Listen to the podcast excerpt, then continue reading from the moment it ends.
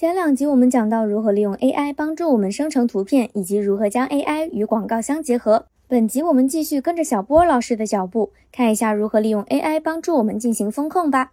那 AI 能够帮助我们去进行一个风控的一个动作的话，主要呢有哪几大块呢？那主要是三大块啊。说 AI 可以帮助我们去控制预算，当这个预算过低的时候，能帮助我们去提高这个预算。那这个在亚马逊的预算规则工具。啊，可以帮助我们去解决这个问题，解决这预算过低的一个情况啊。那你一个比较优秀的一个广告，对吧？预算规则看到它能够带来足够的销售，它会自动提高我们的预算啊。那第二个点就是说，当有一些表现比较差，但是花费很多的一些广告出现的时候，能够自动检测出来，去帮助我们把这种广告活动给下调，或者说直接关闭掉。呃，或者说是有一些广告它可能表现比较中庸啊。但它花费也很高，能够及时帮助我们去做出一些调整啊。那像刚刚两个场景啊，那我们又提到了第三个场景。当我们发现有一些劣质的广告活动出现的时候，那它也有可能会出现一些疯跑的情况。最典型的一个案例就是什么呢？广告的点击过高。啊，但是它的一个转化不理想，那这样的广告的话，对于我们卖家来说，其实也算是一种风险的投放场景啊，需要去进行一个控制。那这个控制的话，有很多很多第三方工具完成啊，包括我们常用的一些 ERP 工具啊，专门去广呃调整广告一些工具，像那个 Actual 啊，都可以帮助我们去把那这个思路给执行下去。那这个执行的话，我们主要是呃需要确定几个东西，第一就是你所投放广告的一个站点层级不一样。它的一个数据表现的一个指标也是有差别的，以及不同场景它的一个数据指标，呃，要求也是不一样的。提几个例子出来，比如当天花费过高，或者说转化率过低，但是花费过高，或者其实日均的花费比较高，但是转化率等于零的这种广告啊，那这类广告的话，我们建议就是直接把它给暂停掉啊。那对于那些广告花费高、投资回报少的，就是说它其实日均花费比较高啊，但它的一个 CVR 不能说它差，不能说它。优秀，那这个时候我如果我们直接关掉它的话，它又有转化，那感觉就是有点浪费，对吧？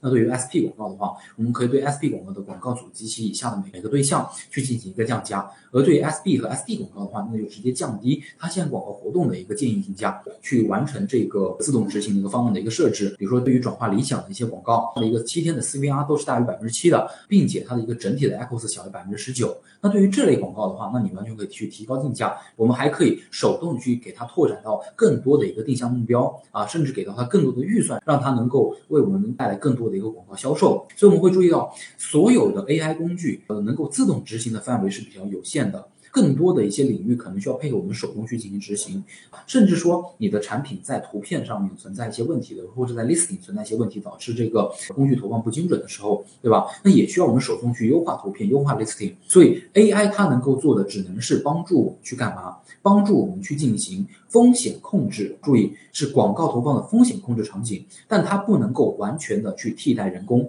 然后这边的话，像这个是一个第三方工具的一个设置的一个场景，大家可以参考一下。那我们是投放。什么样的一个广告类型，使用了什么样一个定向策略？一样的这个广告就是这个执行规则，它的应用场景是谁？如何去进行执行啊？以及我们相应的数据指标啊，要怎么去设置，对吧？按照这个逻辑来去进行设置，设置好了之后，那它就可以自动按照我们的要求去进行。那如果说我们发现我们的产品是一个平推产品啊，我希望我们的预算啊能够精准的花到应该花的地方去，该怎么办呢？那之后可以使用一些分时调价或者分时预算的功能，让你的这个预算花在刀刃上。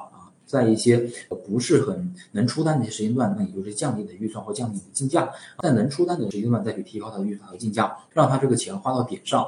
听完本期内容，如果对 AI 的使用还有什么疑问，可以在评论区留下你的问题。